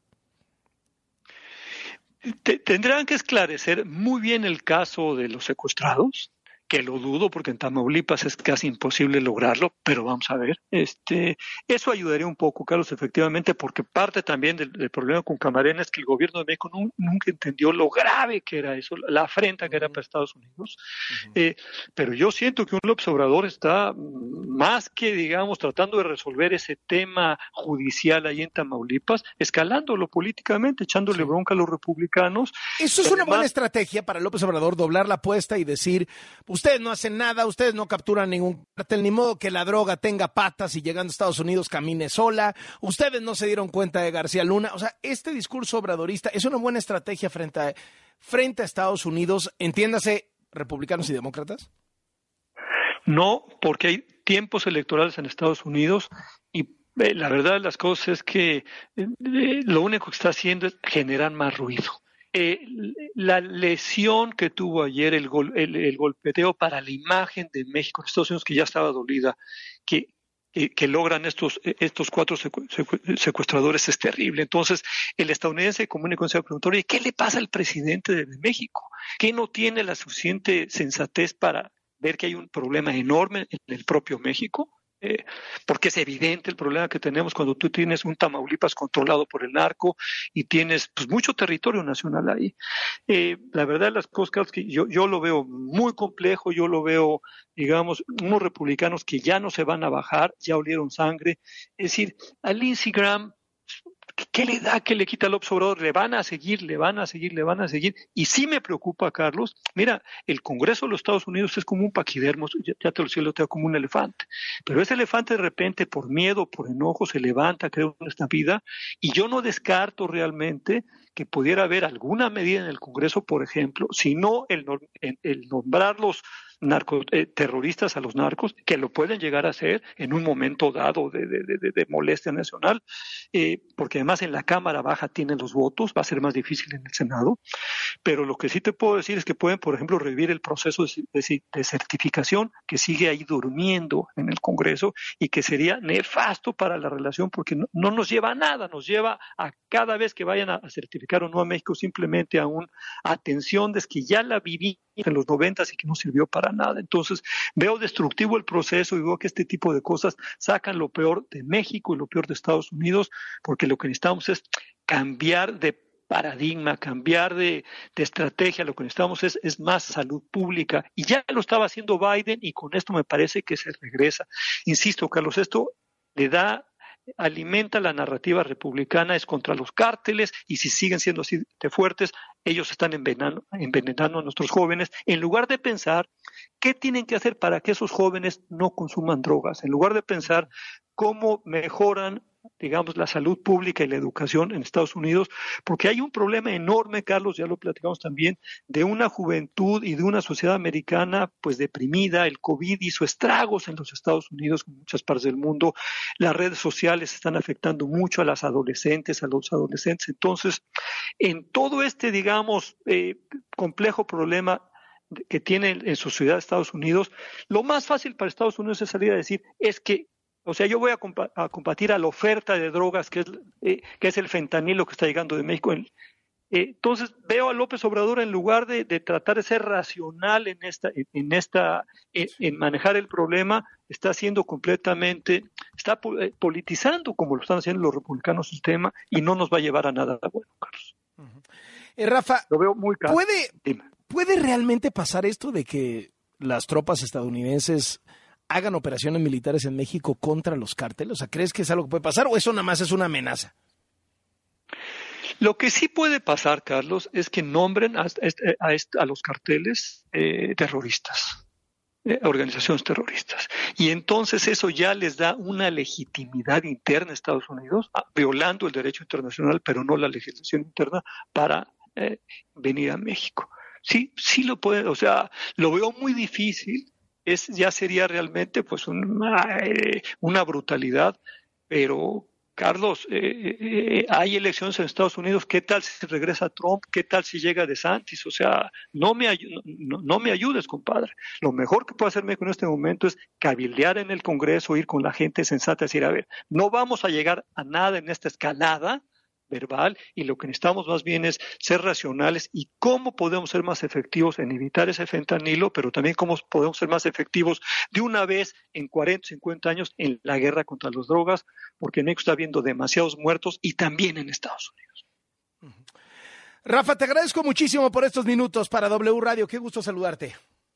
Lo mismo, Carlos. Un abrazo y un saludo para todo tu auditorio. Hasta luego, dos y cuarto de la tarde. Vamos contigo, Rocío Jardines. ¿Qué nos tienes?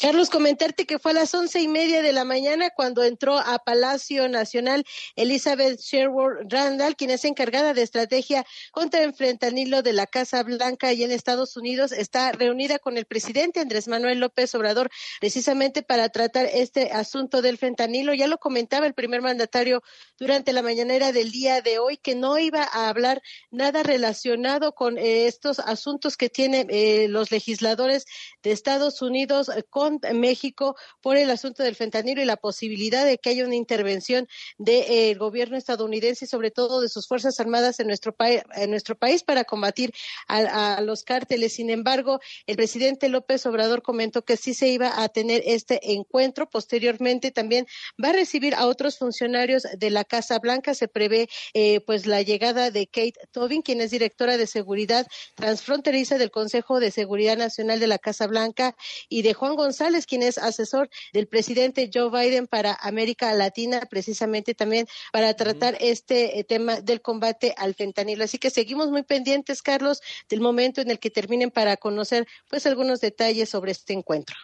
Gracias, Rocío. Estamos atentos y vamos con Alberto Lati. El deporte desde todos los ángulos.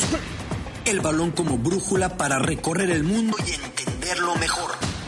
Soy Alberto Lati, periodista y escritor. Latitudes, con Alberto Lati, en Así las Cosas. Querido Beto Lati, arráncate. Con todo gusto, Carlos. Día de Europa League apuntaba como titular el futbolista mexicano Santiago Jiménez con el Feyenoord salió a calentar partido de la Europa League, octavos de final de ida ante el Shakhtar Donetsk, siendo equipo ucraniano en torneo europeo es local en Varsovia en Polonia, no se puede jugar en Ucrania certamen internacional. y en el calentamiento una lesión de Santi Jiménez todavía no trasciende la dimensión de la misma. Entendemos que el partido va por ahí del minuto 15, 0 por 0, y que esto aconteció hace unos 20 minutos. Estaba para empezar, como viene siendo titular y haciendo gol constantemente con el conjunto de Rotterdam. Sin embargo, una pena que Santi no pueda aparecer. Ahora esperar que no sea de gran gravedad, que no sea de una duración larga la inactividad que pueda tener eh, se encuentra de momento en la banca acompañando a sus compañeros. No hay todavía un reporte médico en ese sentido con Santi Jiménez. Europa League también, el United pegándole muy pronto al Betis 1 por 0, gol del que viene cargando al ataque del United, Marcus Rashford. En la banca del Betis, Andrés Guardado en esta ocasión va a la banca en Old Trafford en esta Europa League. También Sevilla contra Fenerbahce. Está claro que todavía Jesús Manuel Corona, el tecatito, el mexicano, no está para iniciar. Más temprano el Arsenal empató en casa del Sporting. Ve lo que es el fútbol. El Sporting de Lisboa a 15 puntos de la cima de Portugal, cuarto clasificado, haciéndole partido y llevando al límite al Arsenal, que va como líder de la Liga Premier, también en este momento Juventus contra el Freiburg, el Friburgo de la Bundesliga, eso con la Europa League. Ayer tuvimos Conca Champions y otra vez los fantasmas, los demonios. El León hizo su tarea, sacó ventaja 1 por 0 frente al Tauro de Panamá. Sin embargo, el conjunto del Atlas se enfrenta al cuadro del Olimpia. El Olimpia eh, termina por perder eh, termina por imponerse 4 por 1 al Atlas, así que una muy mala salida Centroamérica del conjunto atlista que tendrá que remontar en el Estadio Jalisco una diferencia importante. Son tres goles a cuestas que se trae el conjunto rojinegro. Empieza a sonar la presión en contra de Benjamín Mora, quien los dirige. Es un mexicano que fue y destacó en la Liga Malaya, en el sureste asiático, y llegó al conjunto atlista y una derrota muy dolorosa. Hoy el Pachuca, enfrentando al Motagua, también como visitante, el conjunto Tuzo en la Liga de Campeones de la CONCACAF, en la Champions League o la CONCA Champions, por llamarle de otra manera. Querido Carlos, comienza ya este día el clásico mundial de béisbol, con muy elevada expectativa por ver a la novena mexicana. Te decía cuando se configuró ese roster lo que México lleva. Como lanzadores, pues se encuentra por ahí Julio Urias, se encuentra José Urquidi, se encuentra Luis César, grandes lanzadores, Oliver Pérez, aparecen también por ahí como jardíneros Randy Arozarena, aparece como receptor Alejandro Kirk, que como ha brillado en grandes ligas. Como infielders también está por ahí, Isaac Paredes, que ha tenido un temporadón también el mexicano, Luis Urias. Así que ojalá vengan buenos resultados. Es una, eh, un clásico mundial que se divide en sedes. Un grupo va a Japón, otro va a Taiwán. El de México va a Phoenix y en nuestro sector se encuentra Estados Unidos, obviamente de los favoritos. Colombia tiene un buen equipo. Canadá y Gran Bretaña. México va a comenzar el día 11, es decir, en un par de jornadas, frente a Colombia y a partir de eso se va a ir desatando este clásico mundial de béisbol que, ¿cómo ha costado trabajo consolidar el equivalente beisbolero a lo que ha sido con ligas pequeñas, que ahí sí, ¿no? Hay una tradición tremenda, incluso con nuestros pequeños héroes, ¿no? Que en tantos momentos nos han dado la gran noticia.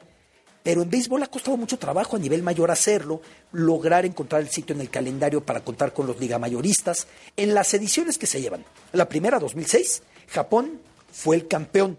Segunda en 2009 repitió Japón, tercera dominicana, la cuarta en 2017 Estados Unidos, México apareciendo con un grupo muy bravo en este evento que se realiza, reitero, en Estados Unidos, Taiwán y Japón. México va en Taiwán, querido Carlos. México va, perdón, en Phoenix, querido Carlos, muy diferente. Phoenix y luego Miami, ¿no? Y luego Miami, exactamente, Carlos. Muchísimas gracias, Beto Lati, un abrazo. Saludos a todos. Así las cosas.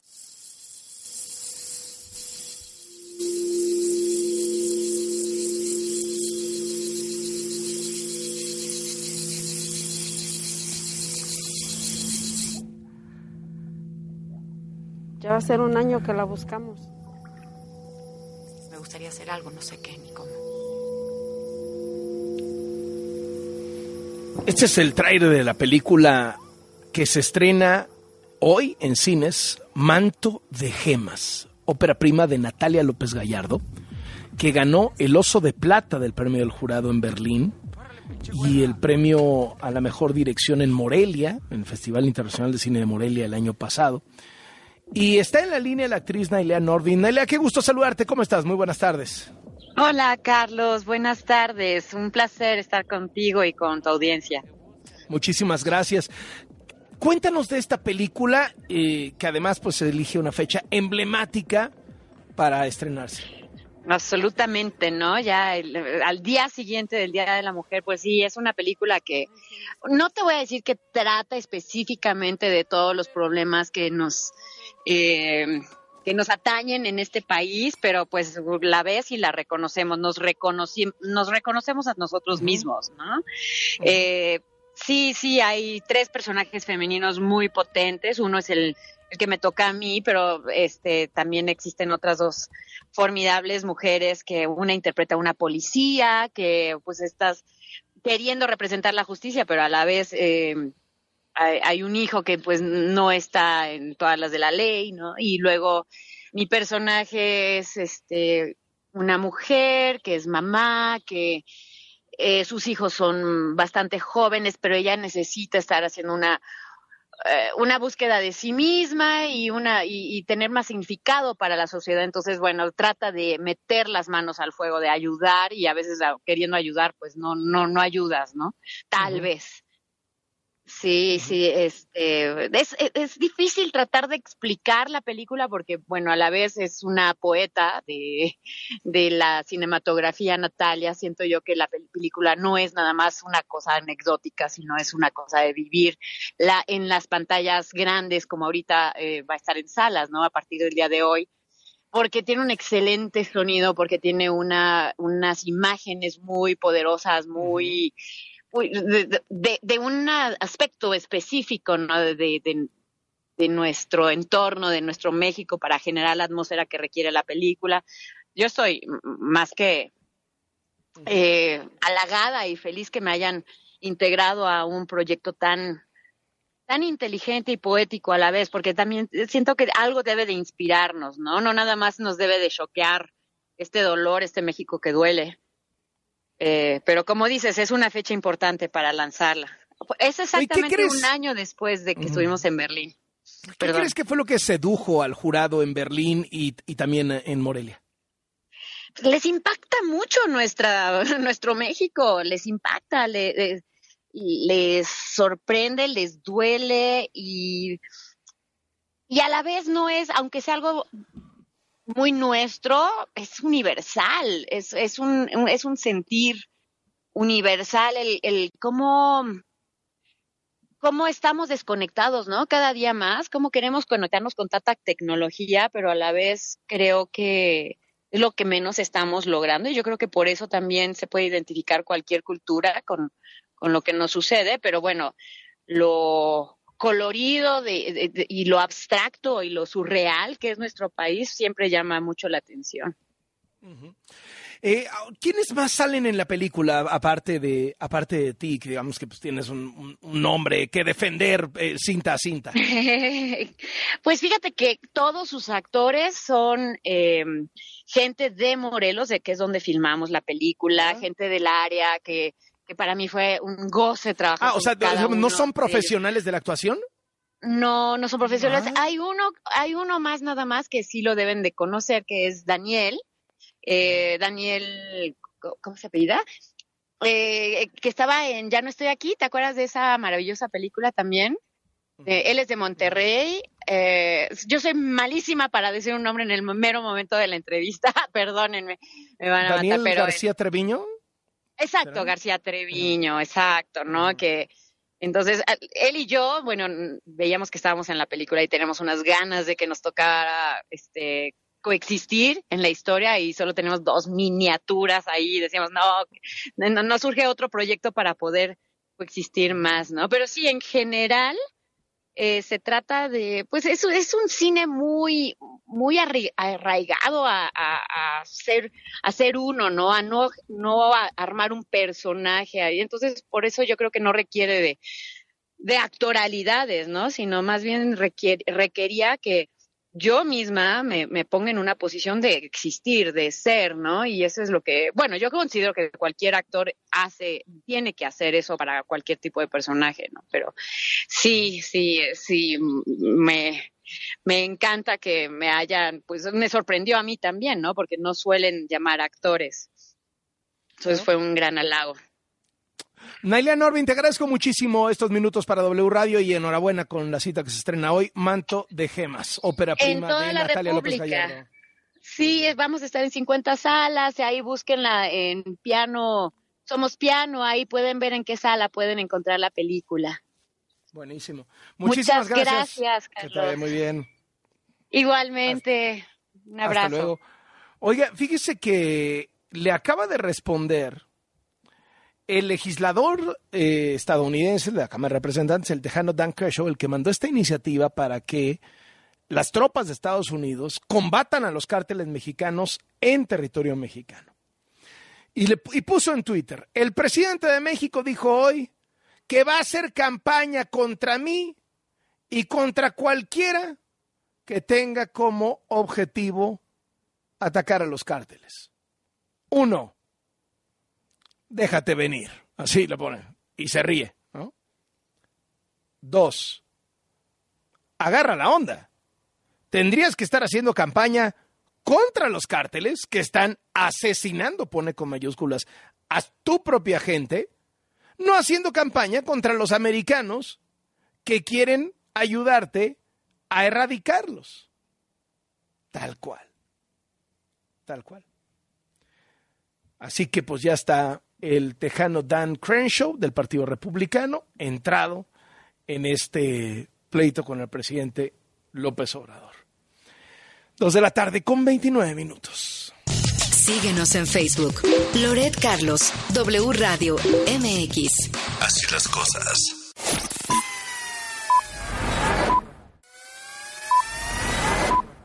Así las cosas. Con Carlos Loret de Mola. Síguenos en Instagram.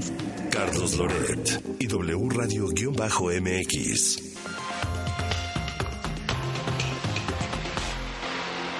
El resumen de lo que tenemos justo en este momento. Areli Paz, vamos contigo. Lo que tienes que saber. En Así las cosas. Dos de la tarde con 35 minutos, Edmundo Jacobo, exsecretario general del INE, debe ser restituido en su cargo, determina el Tribunal Electoral del Poder Judicial de la Federación. Sin embargo, se sabe que la resolución del tribunal sobre el tema no es definitiva y mañana se tendrá una nueva audiencia en donde se prevé se ratifique su restitución.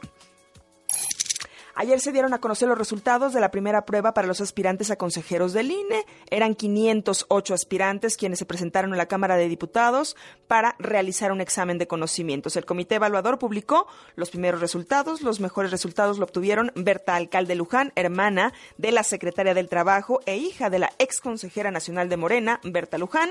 También tuvo un muy buen resultado Maday Merino, expresidenta del Consejo Electoral de Tabasco, tuvo 74 aciertos. También obtuvieron buenas puntuaciones Jaime Castañeda, asesor de Morena, ante el INE con 79 puntos. En la lista hay 508, había 508, pasaron 204, 102 mujeres y 102 hombres. Hoy le preguntaron al presidente sobre el tema, bueno, pues prefirió decir que ya se iba a desayunar, no, no habló del tema, lo evadió. Por cierto, el INE informó que ya presentó la segunda controversia constitucional en contra de la reforma electoral, con lo que aseguran que no solo están defendiendo la autonomía, sino también el Estado democrático. Esta se suma a la controversia presentada el 1 de febrero. Mañana estará lista, pues esta lista de aspirantes de las cinco quintetas para formar parte del Consejo General del INE en W Radio Javier Aparicio. Uno de los aspirantes dijo que el examen fue difícil y que confía en que serán elegidos los mejores perfiles.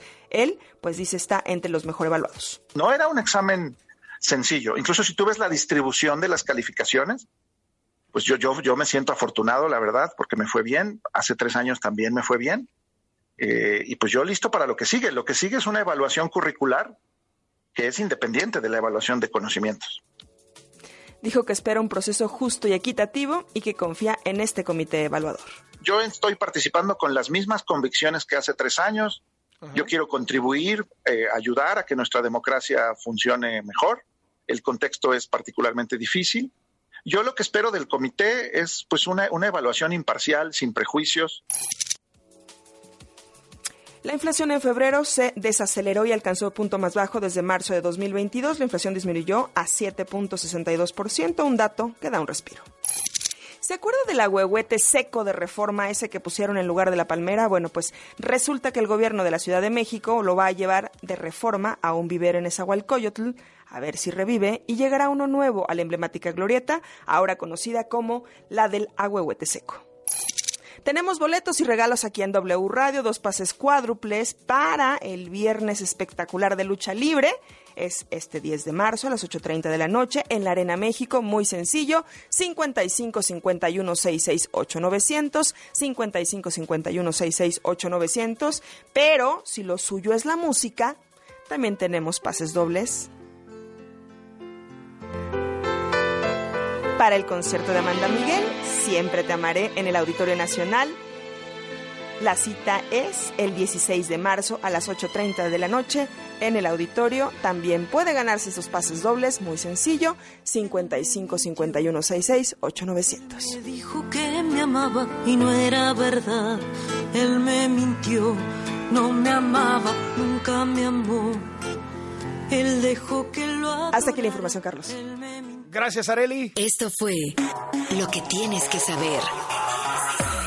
En así las cosas. Vamos a quitarnos la mirada del ombligo, vamos a hablar de algunas de las cosas que se está manejando en la prensa internacional.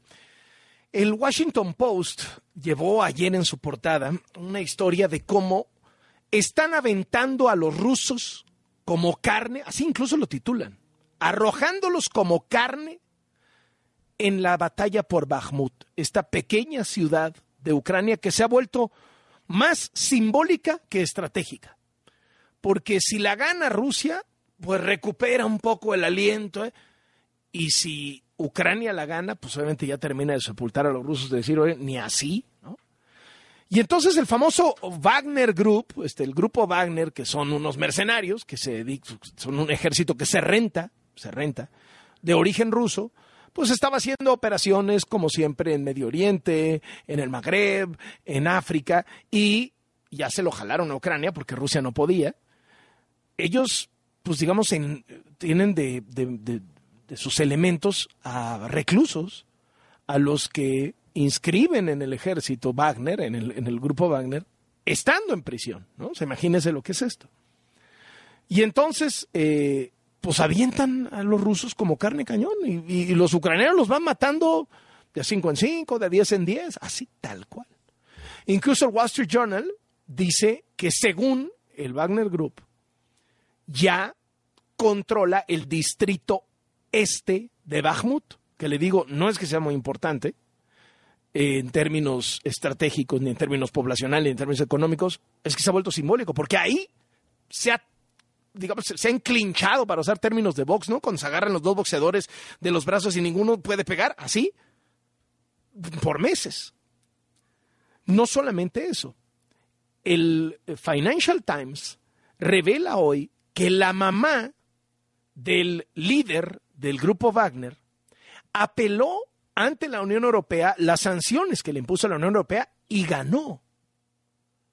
Porque aparentemente no se pudieron probar vínculos económicos entre el líder de Wagner Group, que ese sí, pues todo el mundo sabe que está metido en el tema Ucrania a favor de Putin y demás, y su mamá. Los hay, pero aparentemente no los pudieron llevar bien ante la corte y esto abre la puerta a que familiares de las personas sancionadas puedan zafarse y de esta manera zafar de las sanciones a sus seres queridos. Entonces, ok, no vas a zafar al oligarca ruso que está apoyando a Putin, pero si zafas a su esposa y a sus hijos y a su hermano, resulta que él puede ya poner a nombre de ellos las cosas y entonces ya le dan la vuelta al tema, más vuelta al tema. Entonces, por eso se vuelve relevante este caso de la mamá del líder de este Wagner Group. Por cierto, el Los Angeles Times publicó ayer en su portada una nota de que Ucrania abrió una hotline, así un número así como un 800, ¿no? Para que los soldados rusos hablen, se rindan y digan dónde están. Y entonces literalmente los soldados rusos hablan y dicen, oye, pero pues mira, nada más asegúrame que no me vas a matar. No, no, no, no, tú dime dónde estás. ¿Pero qué? ¿Llegas tú y qué hago? No, pues ya te arrodillo, que me arrodillo y ya, y levanto las manos. Sí, sí, sí. Una hotline para que los soldados rusos se rindan. Por cierto, uno de los temas que estuvo, de hecho, en todas las primeras planas eh, desde el fin de semana, es que al inicio de la guerra, al inicio de la invasión de Rusia a Ucrania, estalló uno de los ductos que llevan gas a Europa, el famoso Nord Stream. Y todo mundo volteó a ver a Rusia. ¿Por qué? Porque era el momento en donde estaba más agitada la discusión sobre cómo Rusia iba a usar su suministro de gas para pegarle a los civiles europeos y doblar a los gobiernos europeos, es decir, dejar sin combustible, dejar sin gas a Rusia, que literalmente se muriera de frío la gente y entonces la gente se le volteara a los gobiernos y los obligara a no apoyar a Ucrania. Esa es la tirada de Rusia. Pero en eso eh, hay un acto terrorista, digamos, en, el, en este ducto, en este megaducto, se imagínese una cosa salvaje, pues, ¿no? El Nord Stream. Y todo el mundo dice, pues es Rusia, fue Putin, fue la gente de Putin, fue gente cercana a Rusia. Bueno, avanzaron las investigaciones y nunca encontraron evidencia de que hubiera sido Rusia. Sino que por el contrario, empezaron a encontrar evidencia de que fue un grupo pro-ucraniano que hasta ahora aseguran los órganos de inteligencia de Estados Unidos no es el gobierno de Ucrania, no es ningún funcionario del gobierno de Ucrania, sino un grupo pro-ucraniano que al hacer esto quiso subirle la presión a Rusia y lo logró. Rusia, por cierto, no consiguió su objetivo de ahorcar energéticamente a Europa. La verdad es que Europa se defendió extraordinariamente bien. Uno de los retos que han tenido los aliados de Ucrania ha sido llevarles armas, suministrarles armas a Ucrania. Hoy en el Washington Post viene una foto como la foto de portada de una fábrica de armas de la Marina de los Estados Unidos que no se está dando abasto.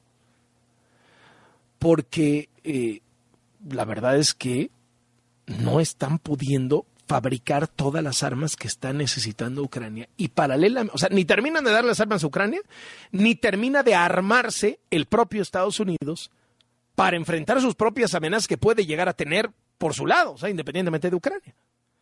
Y el mismo eh, eh, Washington Post cuenta que Estados Unidos duda del poder militar ruso, aunque ganen esta ciudad tan simbólica de Bakhmut.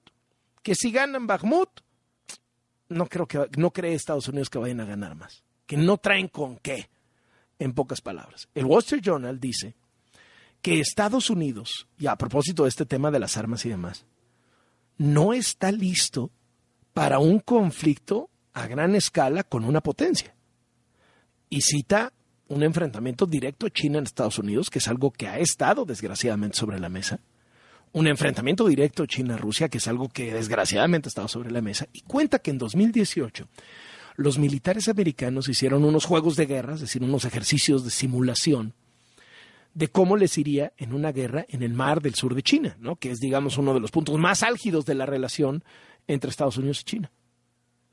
Y que en todos los simuladores, en todos los simulacros que hicieron, perdía Estados Unidos la guerra, fracasaba. Y que esto levantó todas las alertas en Estados Unidos y se pusieron a rearmarse y a reagruparse, etcétera. El Financial Times ha publicado dos notas que me parecen muy relevantes. Primero, que las compañías chinas que están enfrentando las sanciones tanto en Estados Unidos como en Gran Bretaña se están moviendo a Suiza, en donde parece que no les, no les hacen el feo con su dinero. Ya ve que muchos países han estado tratando de desinvertir en China eh, por un tema de estrategia geopolítica. Suiza que dice, vénganse para acá. ¿No? quieren Estados Unidos, no quieren eh, Gran Bretaña, vénganse a Suiza. Y, hoy, por cierto, pone en su portada el Financial Times que hay tremendo escosor en la ONU porque se descubrió que la desesperación de las Naciones Unidas de llevar ayuda humanitaria a Siria, al norte de Siria, por el tema de los, terremotos, de los terremotos, particularmente el terremoto, este, veo que fue luego una réplica también mortal, pero bueno, primero fue salvaje, eh, de Turquía y Siria. Entonces, en la desesperación de llevar la ayuda humanitaria, contrató la ONU como una de sus directivos en campo a la hija del jefe del área de espionaje de la dictadura siria sangrienta de Bashar al-Assad. o sea, una cachorrita del imperio. Y esto ha generado en la ONU un escándalo. ¿Cómo es posible? Pues sí, pero es que si no la contratamos no podíamos entrar. Las decisiones a las que de pronto se tienen que enfrentar. Porque además el jefe de los espías de la dictadura siria tenía sanciones de la ONU por todas las salvajadas que han hecho contra su población civil, los crímenes de lesa humanidad en el marco de la guerra civil que lleva más de una década ahí en Siria, desde la primavera árabe. Imagínense. El New York Times cuenta que hay cientos de soldados en Israel, de la Reserva Militar, por ejemplo, cientos de soldados que se han retirado de misiones de entrenamiento en protesta por lo que quiere hacer el nuevo primer ministro Benjamín Netanyahu, que ha regresado al poder de la manera más extremista que se recuerde. Ha emprendido una batalla contra la Suprema Corte de Justicia de Israel y ha salido a las calles Israel. El otro día se reportaba una manifestación de más de 100 mil personas, que para un país como Israel, que tiene 10, 12 veces menos población que México, es como si salieran a las calles en México un millón de personas, como la del otro vez, ¿no? Así como aquí salió en la calle para defender al INE, o bueno, sin ir más lejos, ahora con el 8M, de ese tamaño las manifestaciones proporcionalmente hablando, en Israel para defender también a un organismo autónomo de la voracidad de un presidente extremista, en este caso Benjamín Netanyahu. No el INE, sino la Suprema Corte, no la autoridad electoral, sino la Suprema Corte allá en Israel. Y por cierto, decía el New York Times que están evaluando en Estados Unidos vacunar a los pollos, sí, ponerle la vacuna contra la gripe aviar a los animales, a los pollos, porque la enorme cantidad de aves muertas ha generado que se haya disparado el precio del huevo, el precio del pollo y por tanto la inflación. ¿Cómo evitas esto? Vacuna a los pollos. Tal cual. Y cierro con dos de México que aparecieron en las primeras planas. En el USA Today, a propósito de la matanza de dos ciudadanos estadounidenses y el secuestro en total de cuatro, Murió también una mexicana, por cierto, en este episodio de secuestro de Matamoros, que ha sido un escándalo entre los dos países, lo hemos hablado ampliamente en este programa. Pues hacen un reportaje de qué llevó a estos eh, ciudadanos americanos aparentemente a Matamoros. Pues los tratamientos médicos baratos, ¿no? Porque ve que se dice que la mujer del grupo, eran cuatro, una era mujer, sobrevivió, iba a hacerse un tratamiento estético, una cirugía plástica, se iba a hacer algo en, el estómago, ¿no? en la panza. Y entonces, eh, como es mucho más barato en México que en Estados Unidos, se cruzan y entonces pues, reporta el USA Today en su portada a México como un oasis de la medicina barata para los estadounidenses. Y luego el New York Times, no quiero dejar de destacar, porque esto no entiendo cómo no es un súper escándalo. Es de esas cosas que sorprenden la capacidad que tiene López Obrador de atajar las narrativas y sacudirse cosas.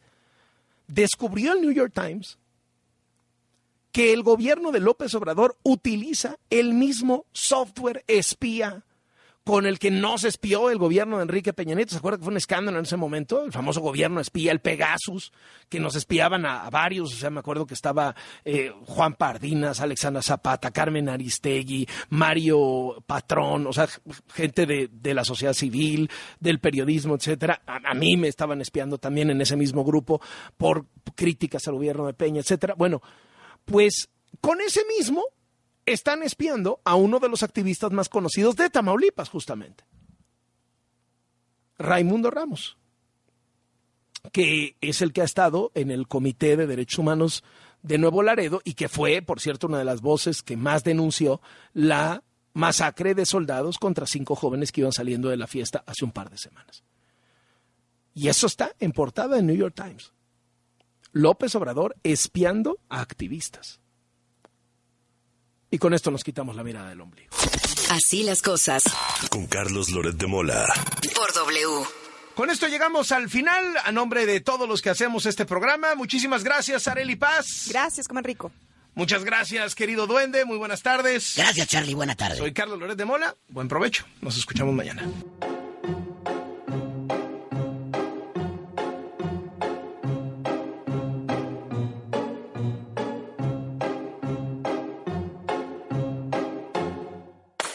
Sitting here in the boring room It's just another rainy Sunday afternoon. I'm wasting my time, I got nothing to do. I'm hanging around, I'm waiting for you, but nothing ever happens. And I wonder. I'm driving around in my car. I'm driving too fast, I'm driving too far. I'd like to change my point of view.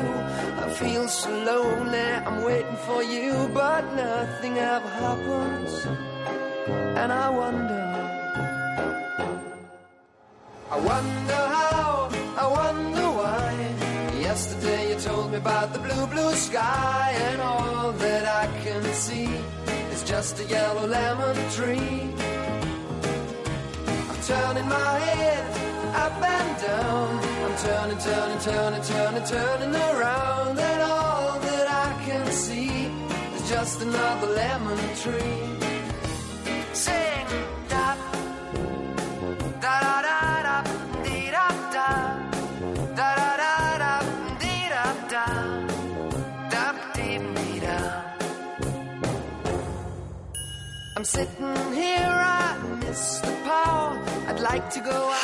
Esto fue Así las cosas con Carlos Loret de Mola.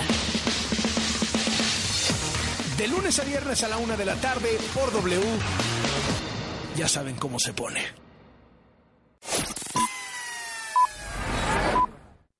W. Escuchas W Radio. Do W. W Radio. Si es radio, es W. Escuchas W Radio. Una estación de Radiopolis. W Radio. Do W. Si es radio. es W.